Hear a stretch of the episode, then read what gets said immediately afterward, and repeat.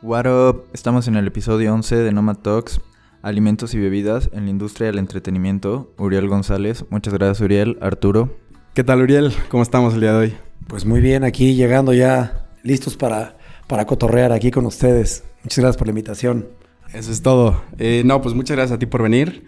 Eh, para los que no conozcan a, a, Uriel, Uriel cuenta con 18 años de experiencia haciendo eventos y es director general y fundador de Bar Track, empresa de alimentos y bebidas, dedicada a la operación de barras en festivales, conciertos, eventos de marcas sociales e inmuebles. Algunos de los festivales en los que operan son Festival Vaivén, Carnaval de Valladolid, Acamba, Daydream, Solar GNP, Tomorrowland Unite, Day Zero, San Marcos, entre muchos más.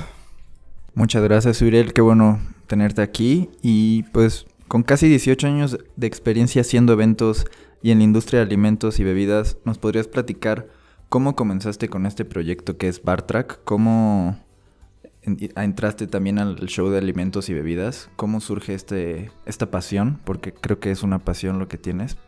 Mm, bueno, sí. Empezando, ¿no? Ya chorro de años, pues tengo 43 años, imagínate, ¿no? Tengo ya la mitad de mi vida haciendo shows, corriendo eventos, conociendo a muchísima gente. Y bueno, empecé hace, cuando tenía 21 años por ahí, trabajando en un, en hotel, el Hotel el Presidente Intercontinental, en un restaurante que se llama Pie de Cuchón. Y ya tenía yo la inquietud de todo este rollo de restaurantes y alimentos y bebidas, servicios, mi familia, bueno, mi abuelo fue una persona importante en este ramo y por eso me, lo traía ya en la sangre, ¿no? Y ahora que, lo descubro después de tantos, tantos años de conocer tanta banda, no haría otra cosa más que esto. Es lo único que sé hacer, me encanta. Eh, y, y, sé que el final de, mi, de, mis tiempos va a ser haciendo esto. Y, la verdad es que cuando, cuando empecé y empezamos a hacer fiestas y hacíamos fiestas temáticas en las casas y todo un rollo, vendíamos... Eh, vendían fiestas estas con barras libres que todos han de acordar que había este, cubetas con chupe y así me decían que, bueno, pues ni modo, así empezó y así aprendimos a, a operar y, y, eran fiestas muy padres ahí en Bosques de las Lomas y me llamaban y hacemos tres, cuatro fiestas en una semana. Y de repente se volvió ya una costumbre, se volvió una, un tema de modus operandi y ahora, bueno, pues yo pienso que somos de los pioneros y empleadores más grandes que hay ahorita en el ramo a nivel regional o distrito federal o no sé cómo le llamen.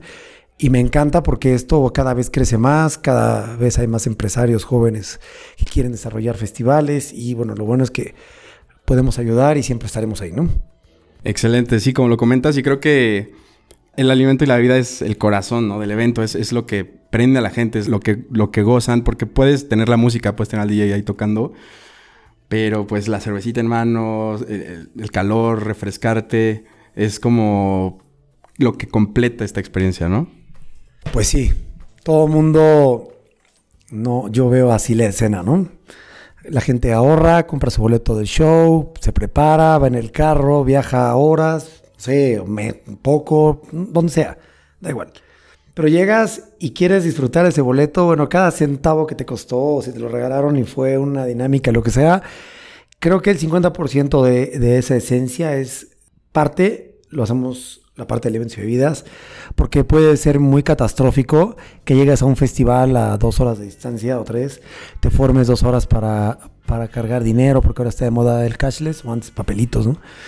Y luego de ahí te tienes que formar en otra fila, que no sabes quién te va a servir, y luego te piden dinero y todo un rollo y así. Entonces hemos ido puliendo con el tiempo y pues, también me encanta porque cuando la gente se toma una chela helada, quiere decir que algo hicimos bien, y cuando ahorita platiquemos todo lo que hay detrás de la escena y cuando llegas una semana antes a vivir en un venue y a ser partner con toda la gente del crew de operaciones, de logísticas y todo, dices, puta, para que la gente se saboree una chela así, entonces cada vez que las veo no saben cómo se me antojan. No tomo, por cierto, pero bueno, se me antojan.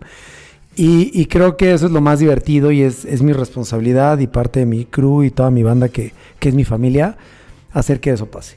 Que los hielos estén bien, ahora sí que bien duros que la chela está bien fría y que las cubas están de poca madre.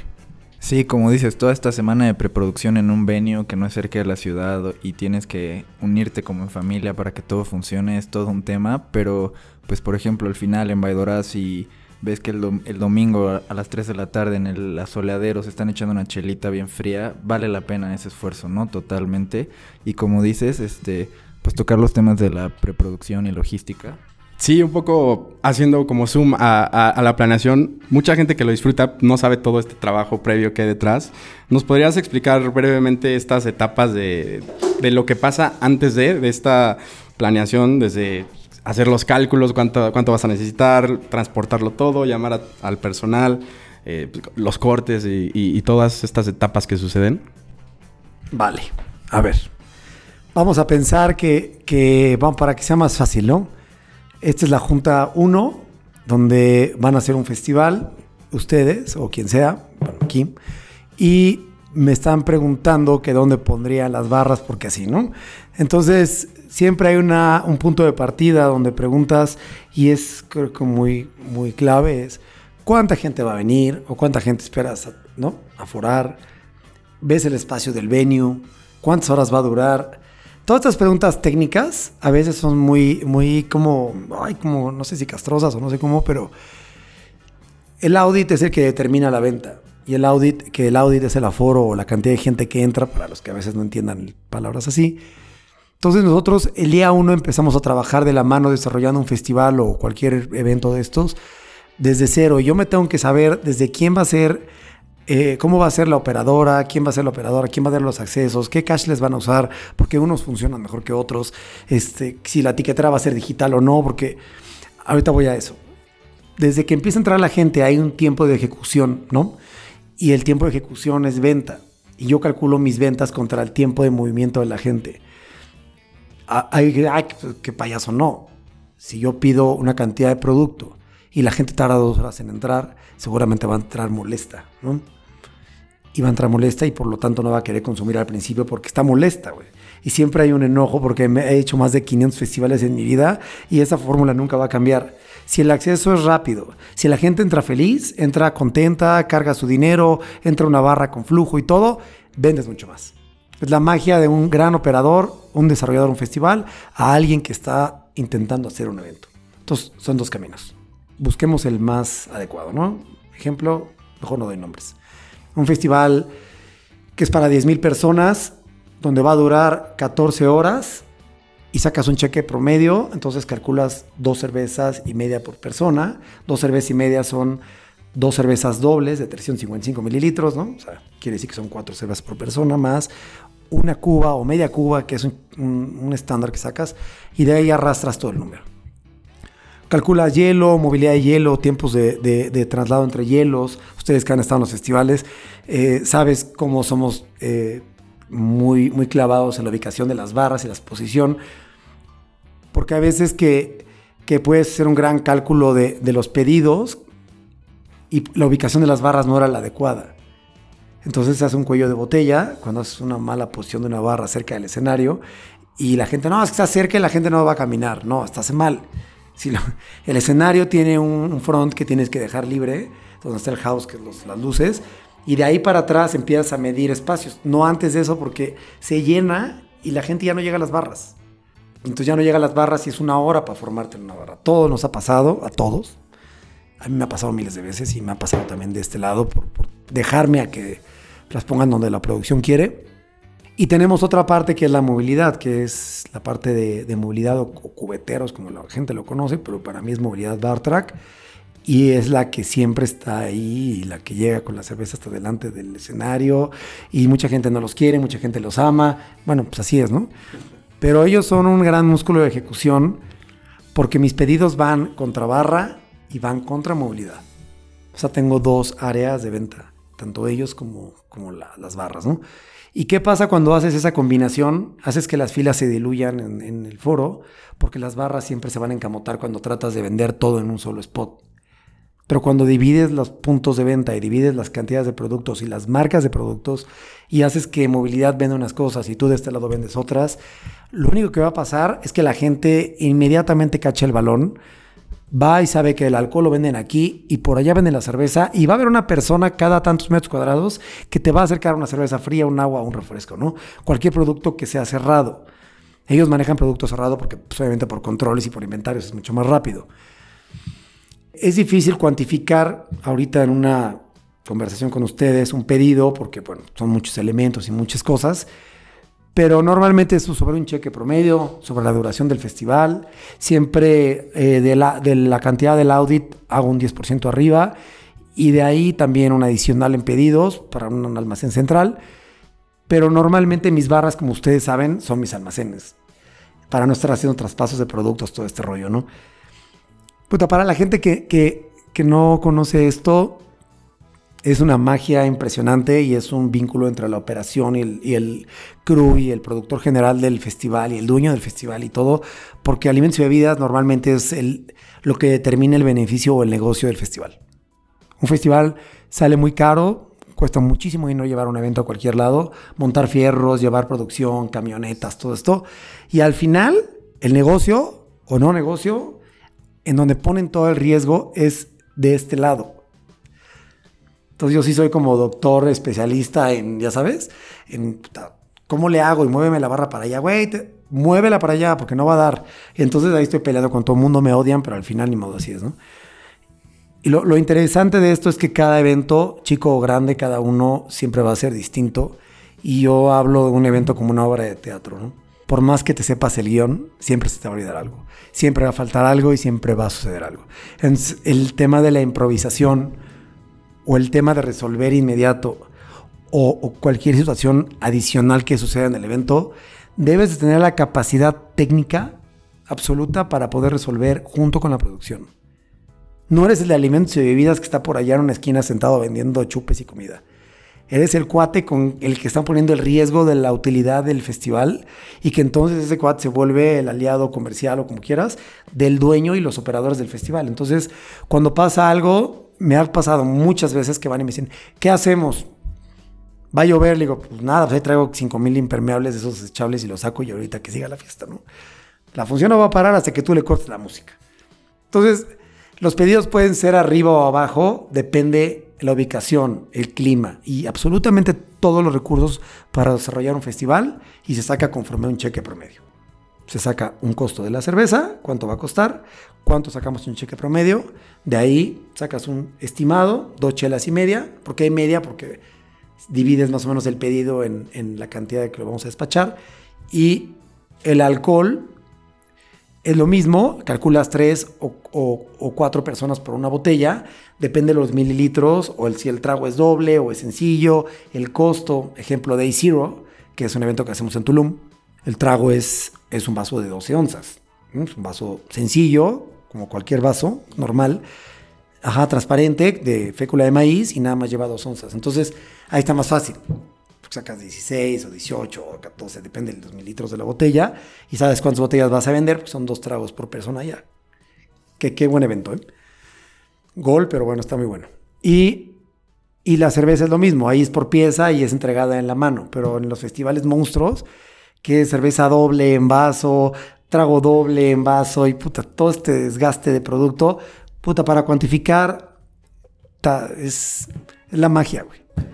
Veo trailers que llegan, chelas, y que digo, ¿dónde voy a poner todo eso? Y cuando veo las bodegas digo, hay bien poquito y siempre me espanto, siempre me espanto, güey. Siempre, te juro que durante 18 años veo el almacén y digo, no nos va a alcanzar. Y mi, toda mi banda que es súper pro me dice, sí, va a alcanzar. Tenemos tantas piezas. Pero ahí se ve poquito, ¿no? Porque luego pedimos lata o vidrios sí alcanza. Y al rato los veo corriendo, despachando de un lado para otro, transacción tras pasos, pero no se acaba. O sea, son unas verdaderas eminencias del cálculo del producto. Y de verdad, el 50% de estos, el, cuates son una. Son unos genios, güey. O sea, Isaac, Chango, Gabriel, toda la gente que los conoce, que son unos. De verdad, son unos guerreros del. Están muy cabrones. Steph, Angelo, ustedes, bueno, los conocen. Mucha gente los conoce y y hasta los dueños de los festivales, ¿qué pasó, Chango? ¿no? Y Chango es el jefe de almacenes. Y siempre lo ves igual. Y tiene el control y dices, puta, ¿cómo le haces, cabrón? Cada quien tiene que hacer lo que le toca en tiempo real, ¿no? Y esa es la magia de una cosa de estas. Como dices, eh, cada quien tiene este, estos roles que pues ya cuando lo juntas y todos hacen lo que les toca y lo hacen de buena gana, es cuando surge la magia. Pues, tanto Emiliano como yo lo hemos visto de, de primera mano en festivales de 10.000 y 20.000 personas. Pero para los que no, no lo han visto no, no lo han vivido, hablando un poco de estos diferentes roles, desde cubeteros, almacenista, eh, jefe de barra, barbacks, bartenders, ¿nos puedes explicar brevemente cuáles son los roles que existen? Bueno, pues sí. A ver, tengo un director de operaciones, en este caso, bueno, es Isaac, es mi mano derecha, y él es un espejo mío, igual que otras personas que voy a nombrar ahorita. Él, lo que yo sé, lo tiene que saber. O al revés, si él va a un brief y no sé, me tiene que bajar una minuta o grabarlo o algo, y los dos tenemos que saber exactamente lo mismo para no hacer dobles caminos. Director de operaciones, luego tenemos un jefe de almacén, que es Fabio, que es Changó, gran conocido como Changó, 30 años de experiencia tiene en medio. Gabriel, que es nuestro administrador contador, es una figura clave, igual que ellos, junta toda la información de los inventarios, junto con Fabio y con todos, y hace que esto, así sea un evento de 100 mil personas que dura dos días, las cajas están en el mismo lugar. Pero ellos hacen que regresen con, un, con el desgaste, retirando la parte que se vendió, con las mermas, es, es, un gran, es una, es una labor que creo que, ni sé cuánta, debe haber pocas personas en México que hagan esto. O sea, pocas, no hablo de más de mil personas que hagan esto. O sea, que sepan hacer realmente esto, ¿no? O sea, a este nivel, no sé si un poquito más, pero muchos dicen que sí, a la mitad del evento salen corriendo. Es muy complicado, porque vives una semana en un lugar y es una semana de desmontaje. El problema es cuando tienes un evento cada fin de semana. Entonces tienes que trabajar en tu cabeza, así tienes que trabajar con un inventario del evento que fue masivo y el próximo sábado corremos uno más grande que ese. Y entonces el corte tiene que ser inmediato. O sea, un ejemplo, un corte de 10 mil personas lo hacemos en 5 horas. Y un corte final lo hacemos en máximo 24 horas. Antes me tardaba una semana. Y ahora son 24 horas para que entregue mis carpetas. Si el evento fue el sábado o el fin de semana, entrego el miércoles, ¿no? Ya con carpetas, entregables, todo, ¿no? Y el siguiente fin tenemos otro evento y el siguiente tenemos otro evento y así, ¿no? ¿Qué dices, puta, ¿y cómo saben? Pues así, ¿no? Tenemos jefe de almacén, jefe de administración, tenemos auditoría, que es la gente que revisa todas las partes de los inventarios, eh, jefe de barras por zona, obviamente no hay un jefe de barras general, hay un jefe de barras por área, y así cada uno va teniendo un jefe que va simplificando el trabajo de los demás para que cuando el bartender sirva un trago, cuando voltee, tenga un jefe de movilidad de hielo, tienes un almacenista, un jefe de almacén, tienes una rotación de productos entre barras, tienes movilidad, que es el sindicato, que es una joya aquí en este rol. Ellos tienen un inventario adicional, nosotros tenemos gente que entrega ese inventario adicional que sale del mismo almacén central gente de radios, que cambia igual que ustedes, que les cambian los radios, gente de catering para alimentar a todo nuestro personal, gente de uniformes, gente de recursos humanos, que hace los llamados recursos humanos, transportación. Para gente de transportación tenemos gente que hace los llamados y a las 5 de la mañana del día que le toca o a las 6 están esperando a la gente para hacer un check de todos los que tomaron un curso de capacitación para que se puedan subir al camión y entonces ya a partir de ese momento ya van al, al festival por parte de Bartrack es un, es un mundo de personas. O sea, sí, no, no acabaría, pero tenemos nuestra propia cocina que, que genera nuestro propio alimento para todo. luego los productores, no, yo te hago tu comida, no, gracias, yo hago la mía, ¿no? ¿Por qué? Porque sí, porque trabajamos al revés. Nosotros trabajamos con los horarios donde podemos comer. Y donde podemos comer es cuando los demás están, ¿no? En toda la... Entonces, puta, es, es al revés. Entonces tengo mi propia cocina que distribuye 200, 300 alimentos cada 3, 4 horas o 500 alimentos, 800, depende de cuánta gente lleve. Entonces, por eso siempre divido todo y es como una caravana que va así por la vida y van haciendo, pues, pues esto, que es la magia de los festivales del Vencio de Vidas, ¿no? Sí, Uriel, justo como dices, realmente todo tu equipo se la sabe, sabe trabajar, tiene comunicación. Shango, Vaquero, Isaac, Gabo, todos ellos realmente me tocó trabajar con ellos y operar Baidora este año. Realmente fue muy, métrico todo, ya es muy establecido. Y quiero tocar un tema. Ahorita dijiste que, pues sí, tienen un evento un fin y al siguiente tienen otro. Creo que este año igual fue el Baidora y tienen al fin siguiente el golf, ¿no? El GNP. Y operaron el golf, ¿no? De GNP. ¿Cómo estuvo esa transición entre cerrar cuentas, como checar todo, recibir la operativa? Y pues vámonos al día siguiente, o bueno, los dos días, ¿no? El martes ya estar montando y teniendo todo.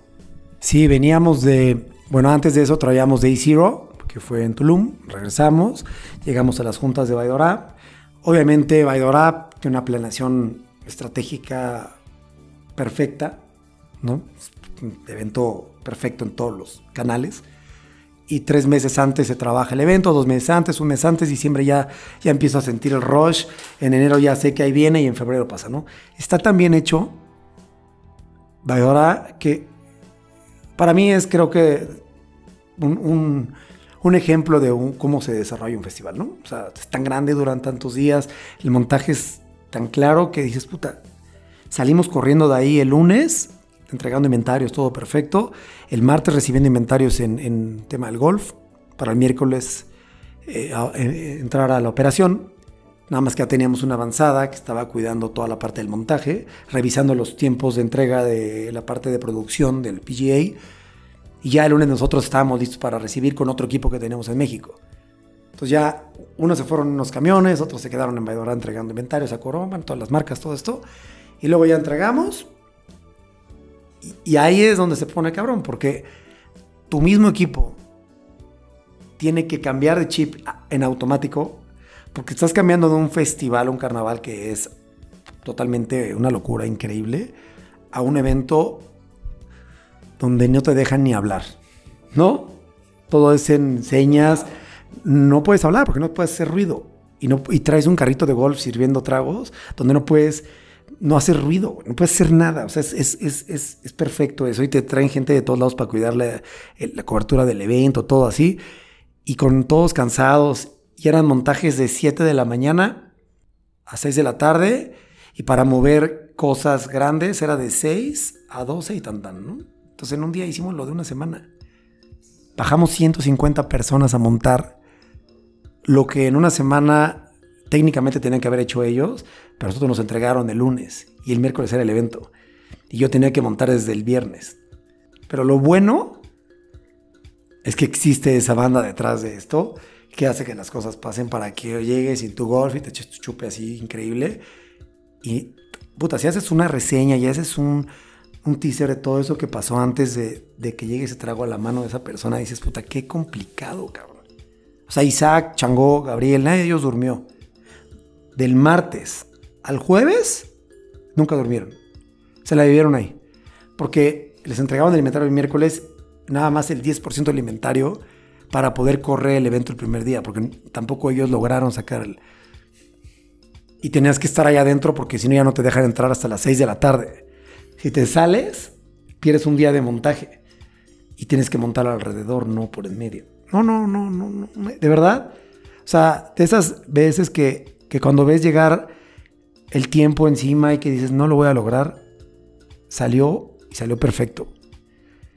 Salimos con una revisión de inventarios, todo el rollo increíble, con una diferencia de 3 mil pesos arriba que pagas porque no puedes sobrar, pero, pero bien. O sea, la verdad es que por parte de, de, PGA, que es Angélica, es una increíble persona, nos, nos, tuvo la confianza de contratarnos, nos mandaron una felicitación porque creo que el equipo lo hizo muy bien y y pues en combinación con la producción de ellos, que también está muy fuerte, ¿no?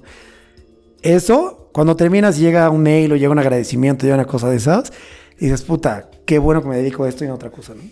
Sí, claro, obviamente. Y además el contraste, ¿no? Estás en Baidora, un festival que no para por 3, 4 días, fiesta completa, vender chupe y cambiar a un ambiente como es el golf, puro silencio total y que la gente vea y pues disfrute ese drink cuando está viendo a Tiger Woods o no sé quién haya venido este año.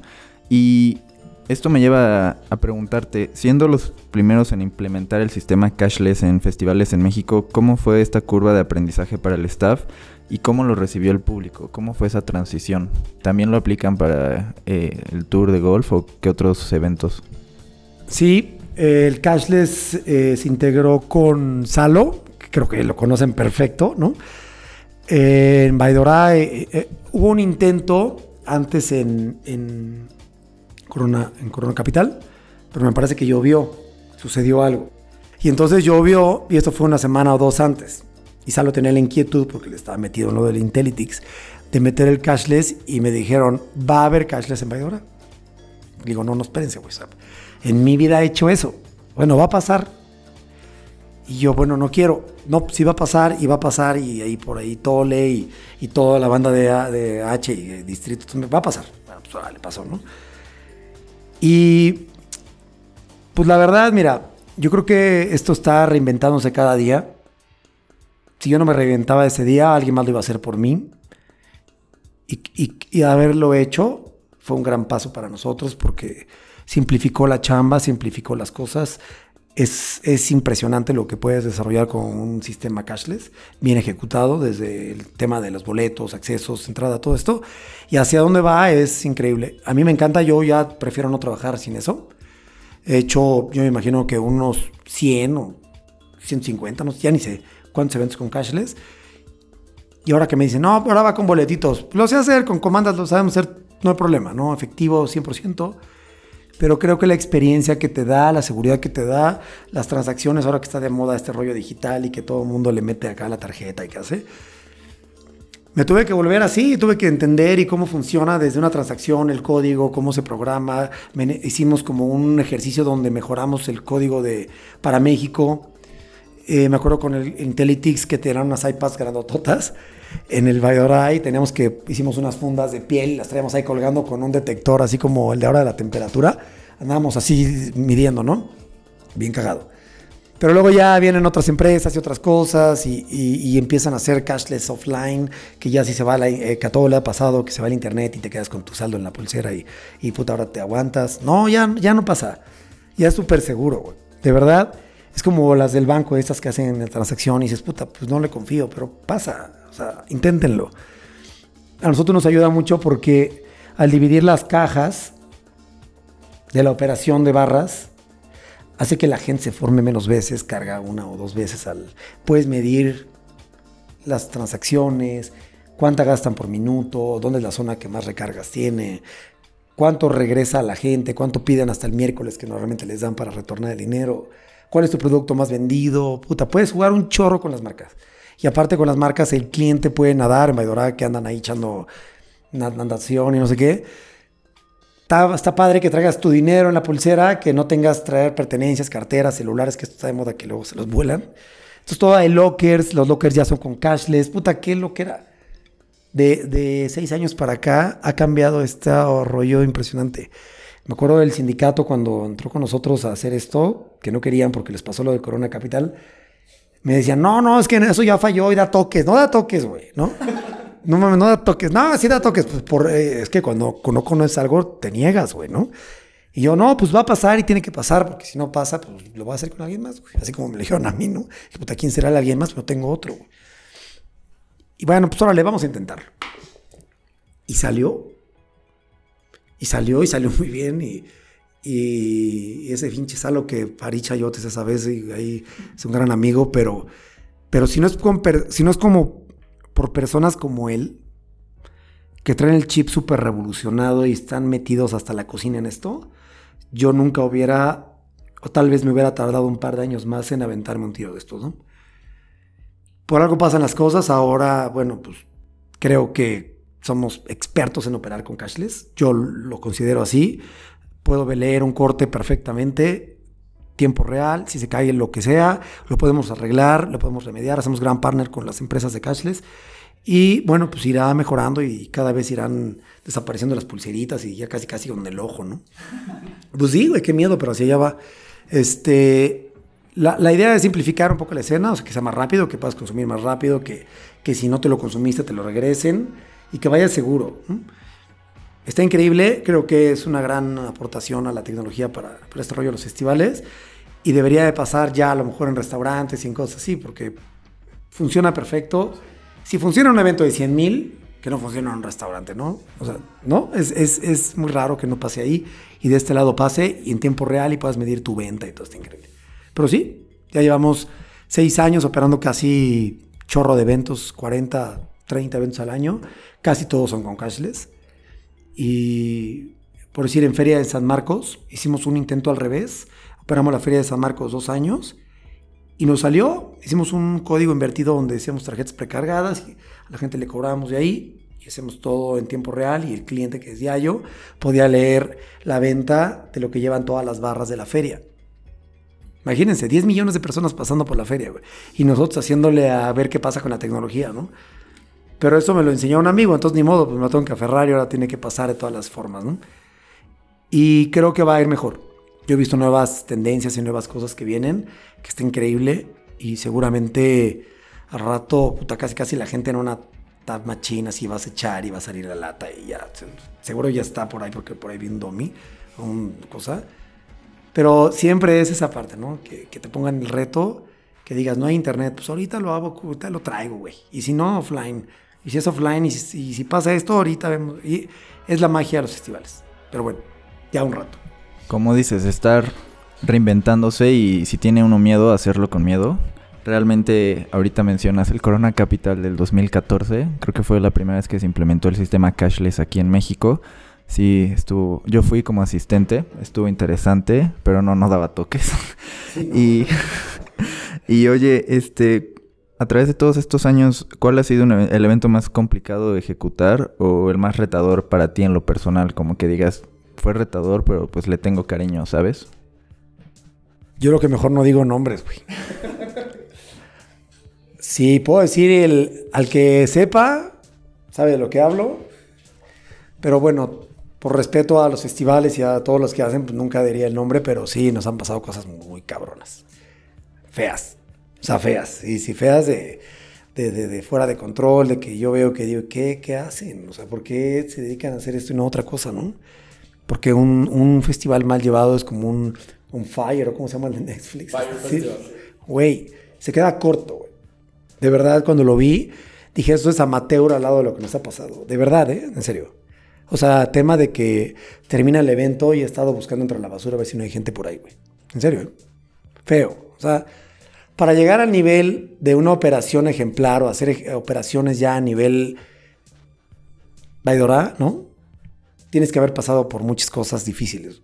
Y creo que me he topado con cosas de verdad muy difíciles. Ejemplo, una vez, no muy lejano el tiempo, llegamos a un evento, llovió como la fregada, se inundó todo, y luego, pues, ¿por qué no? El otro evento era la siguiente semana y no podíamos mover los escenarios de ahí al otro lugar, y entonces inundó todo y no pudimos. Se hizo todo un desastre, y cuando llegué al otro venue, pues el único que se montó fui yo. Sí, y el evento empezaba a la una de la tarde y yo estaba listo al, un día antes y a las 7 de la mañana no había llegado ni el escenario. Era un escenario de 60 metros de front. Y yo con mis carpas ya, y con mis chelas frías, con otro equipo que iba a operar ese evento y el otro apenas estaba destrabando los trailers en el lodo. Allá. No, no, no, no, no. De verdad, yo dije, esto, no me puede estar pasando a mí ni a todo este equipo. Y, pero bueno, ni modo, aquí estamos. Mi hermano ahí todo estresado. Me decía, no, es que no puede ser, ya sabes, ¿no? Cuando las cosas se ponen feas, me quieren golpear. Y total que como a las siete y media de la mañana y te platicaba, ¿no? Que conseguí por ahí la localización de los trailers y todo el rollo, y ahí vi que ahí venían y llegaron. Y, y, cabrón, ahorita van a ver lo que les voy a contar y es impresionante porque eso es lo que te determina como marca o como persona o como equipo. Si no tienes un equipo, no tienes nada. De verdad. Y es, es en serio, ¿eh? en este pedo de los servicios está cabrón.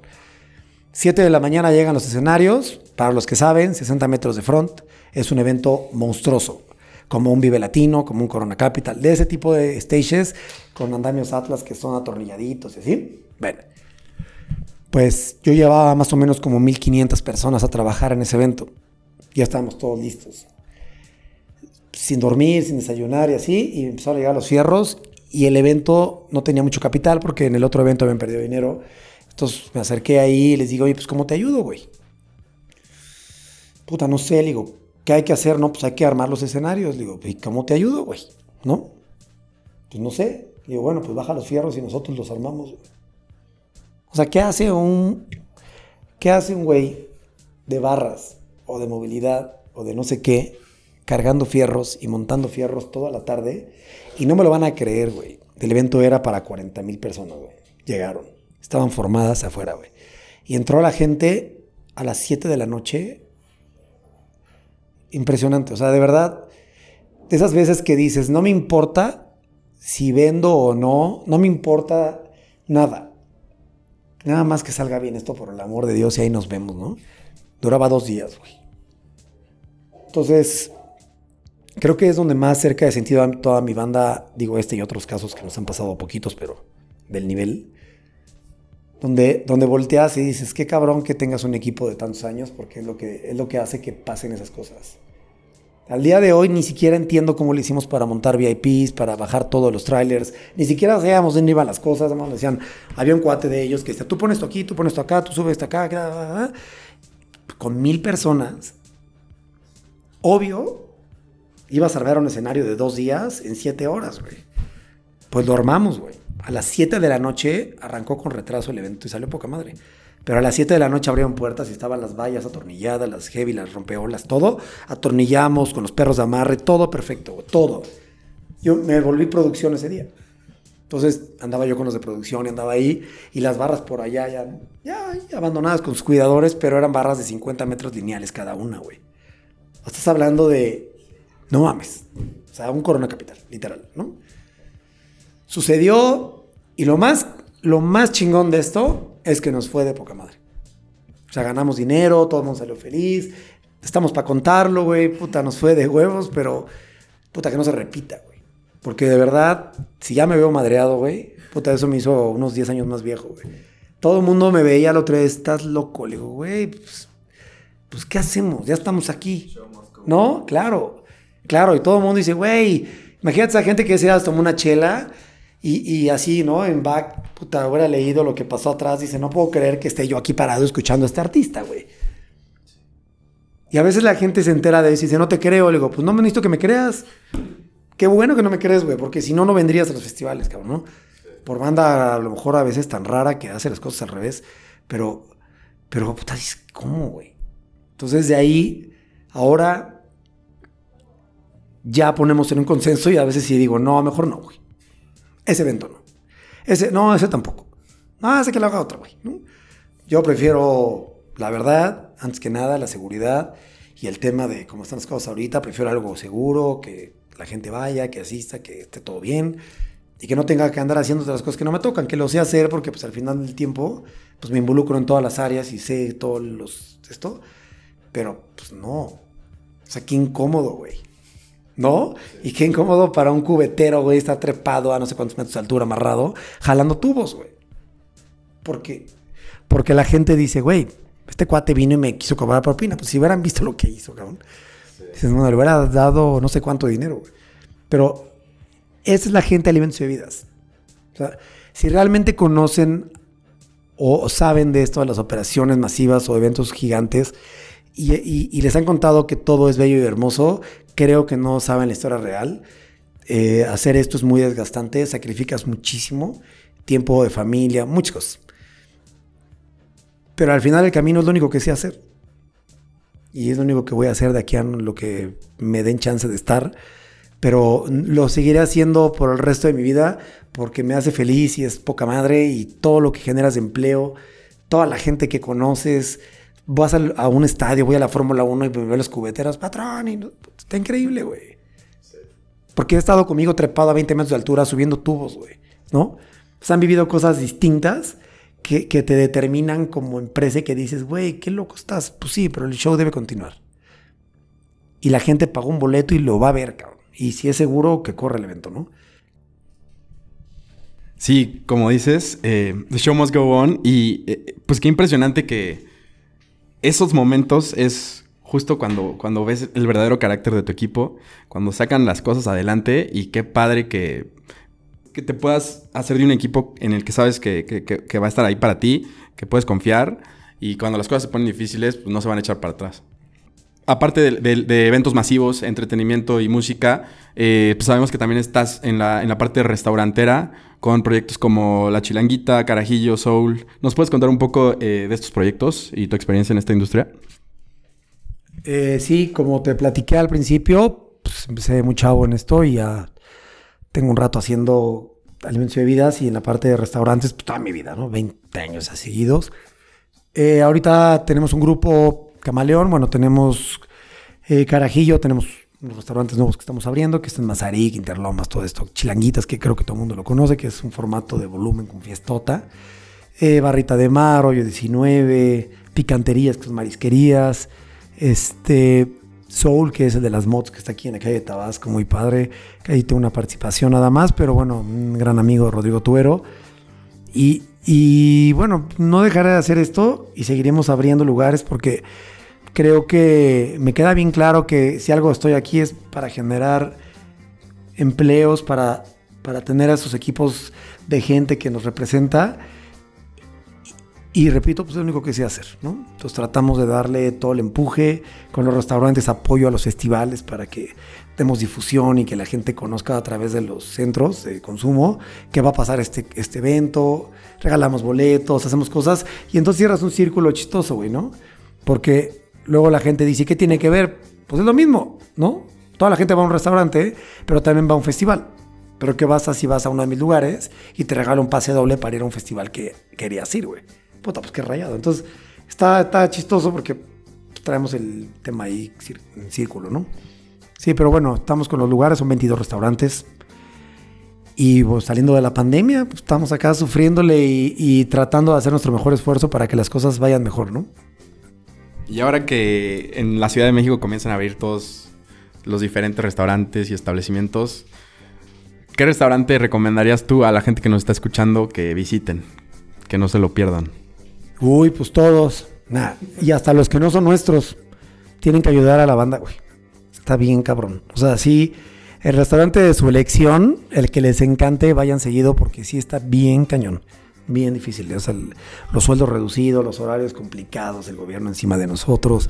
En vez de ayudar, puta, parece que somos su peor enemigo. Cuando los camiones van hasta el full, ¿no? Bueno, horrible, ¿no? Este, restaurantes nuestros, bueno, pues yo creo que todos, cada quien tiene su género. Si a los que les gusta fresear y andar ahí en Mazarik, pues tenemos carajillo, que está increíble. Tenemos chorro de formas de preparar carajillos. Todo tiene que ver con mixología. Tenemos un chef increíble que se llama Juan Arroyo, que es un chef, el director de Masterchef. Entonces, pues le, búsquenle ahí, Carajillo MX está increíble. Chilanguitas, pues pura fiesta, pero ahorita no hay mucha fiesta. Entonces, bueno, estamos medio guardaditos, abriendo horarios controlados. Picanterías, mariscos. Si les encantan los mariscos, traemos Linda Vista, Pachuca, pues tenemos varios. Hay, hay barrita de mar, que es mariscos más escalados, un poquito más premium. En, satélite, yo creo que cualquiera y más que, más que los nuestros que vayan al lugar que a ustedes les encante o pidan, pero este, este sector está muy golpeado.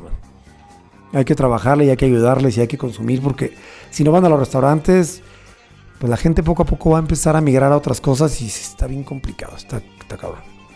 Oye Uriel, y pues en todo este tema del COVID y como dices que está cabrón, la neta, chicos sí vayan a apoyar al restaurante de su elección o al, a lo que les guste. Pero ahorita Bartrack, ¿qué hizo? En, ¿En qué está enfocado? ¿Sabes? Vi que tienen, hay un proyectito en Parque Bicentenario, Drive to Fun. ¿Nos podrías explicar un poco cómo está? Eh, sí, claro. Qué bueno que tocas ese, ese tema. Bueno, con la pandemia, eh, Grupo Salinas a través de Música Esencial que es como la parte musical de, de, del grupo, toman una iniciativa con Parque Bicentenario, la, la alcaldía Miguel Hidalgo y, y, ¿cómo se llama? Y VIP, que es la agencia hasta que monta todos los fierros. Y hacen algo bien padre que montan un, un show donde llegas en carro. Está en el Parque Bicentenario aquí en la, en la Miguel Hidalgo, casi casi a Escapuzalco. Y hace, llevamos seis shows ya operados con 240 carros por función, sold out. La verdad nos ha ido muy bien. No conocíamos cómo hacerlo, pero pues, ya saben que nos aventamos a todo. Empezó con Flans, bueno, con Mimi, bueno, con el grupo Flans, fue como inauguraron. Hemos tenido versiones como la transmisión de Tomorrowland, como el Festival de Jazz de Polanco, como Mist, que es el musical que hacen en el Foro Total Play, que es ahí en Antara. Eh, vienen otros shows. Este fin de semana tenemos a Sabino, que no sé si conocen Sabino, pero es increíble, güey. Sold out ya. Mañana tenemos Mist. Eh, vienen otros shows super padres. Ahorita les doy las, fechas, bueno, más bien los, los, los, que vienen. Traemos a la Sonora Dinamita en otro show, al que le guste eh, esta música. La Sonora Santanera. Viene Fernando Delgadillo, Caloncho, Los Amigos Invisibles. El festival este de Mentiras, Kurt. Próximamente habrá otros anuncios interesantes para el parque, ya cuando vamos al semáforo amarillo, ojalá sea pronto. Esta iniciativa nace para ayudar a toda la fuerza de ventas, a la gente del crew, a la gente de montajes, a la gente de escenarios, a la gente de seguridad y a lo poquito que pueda ayudar este tema. Es un costoso, no creo que sea muy rentable. pero creo que es muy agradecido por parte de la gente que nos dedicamos a esto porque están generando empleo. Yo les recomiendo que vayan, está súper chingón. Eh, las medidas preventivas para entrar y que toda la parte del sanitizante, gel, la temperatura, todo está alineado a los reglamentos y lineamientos de esto de COVID y toda nuestra operación está igual y todo está muy bien hecho para que la gente no tenga ningún riesgo. Creo que se está haciendo la bola de nieve porque la gente que ha ido nos recomienda o regresa y veo que ponen hoy tocó Mist y mañana toca tal, o está cagado porque la gente quiere estar necesitada de salir. Y si todavía no tiene la confianza absoluta de ir a un restaurante, a un cine o algo así, bueno, tu carro puede ser un lugar seguro. Eh, te pides por una aplicación o pides por Rappi o pides ahí en un sistema que traemos de cashless, imagínate, con un código QR te pedimos y viene una persona con tu paquete, te lo entregamos, abres la ventanilla y te lo damos, ¿no? Entonces, es un delivery inmediato, para 240 carros en tiempo real, que eso genera un empleo directo para Bartrack de 100 personas por función, que entonces si lo trasladas a casas, son 100 casas que están generando un empleo. Si lo multiplicas por la cantidad de gente que está en el parque operando, calculen que son 300 personas, ¿no? Entonces, la única manera de ayudar es asistiendo a estos eventos, que están increíbles, porque la verdad es que el audio y todo está de primer mundo, impresionante eh, la participación de marcas de alcohol como Cuervo, Grupo Modelo y otras marcas están haciendo que esto ayude a que la gente que está detrás de la escena se esté recuperando poco a poco y que no entren en esa frustración de, puta, ¿ahora qué voy a hacer, güey? Cuatro meses sin trabajo. Entonces yo llevo ahorita tres, cuatro semanas quedando este empleo y faltan otras 10 funciones más, más lo que se lance adicional para noviembre y diciembre, que creo que es muy bueno para todos los que nos dedicamos a esto, ¿no? Y hay otros, está el de Pegaso, está el de la Magdalena Michuca, no sé si está todavía, está el de Santa Fe, que, está es cine, ahora ya dan shows, que lo están peros y así. Y está increíble, y a mí me gusta hablar de todos porque al final, pues es lo mismo. ¿No? O sea, si la gente va allá acá o al que elija, está increíble que puedan ayudar y que puedan asistir a un show de calidad y que puedan asistir a algo que realmente puedan ayudar. Qué padre, qué padre que estén ya haciendo pues cosas para reactivar la industria y tanto para las empresas y toda la gente que trabaja en esto y como para los espectadores que ya no, o sea, ya pues ya no quieren estar solo en sus casas, buscan nuevas maneras de entretenerse, pero qué bueno que sea de una manera segura y pues sin ponerse en riesgo. Y ya para ir cerrando, hablando del siguiente año 2021, ¿cuáles son los planes para, para ti, para Bartrack? ¿Qué traen en mente? Bueno, ya empezando por Tulum, pues ahí andaremos con todas las fiestas. Eh, ya, ya verán en, los, en las redes de nosotros y bueno, comentaremos ahí los posteos. Y dos, algo muy importante que es la, el desarrollo y, vamos a implementar ya la, universidad o la escuela de Bartrack, en alianza con otra universidad de mixología y bartenders.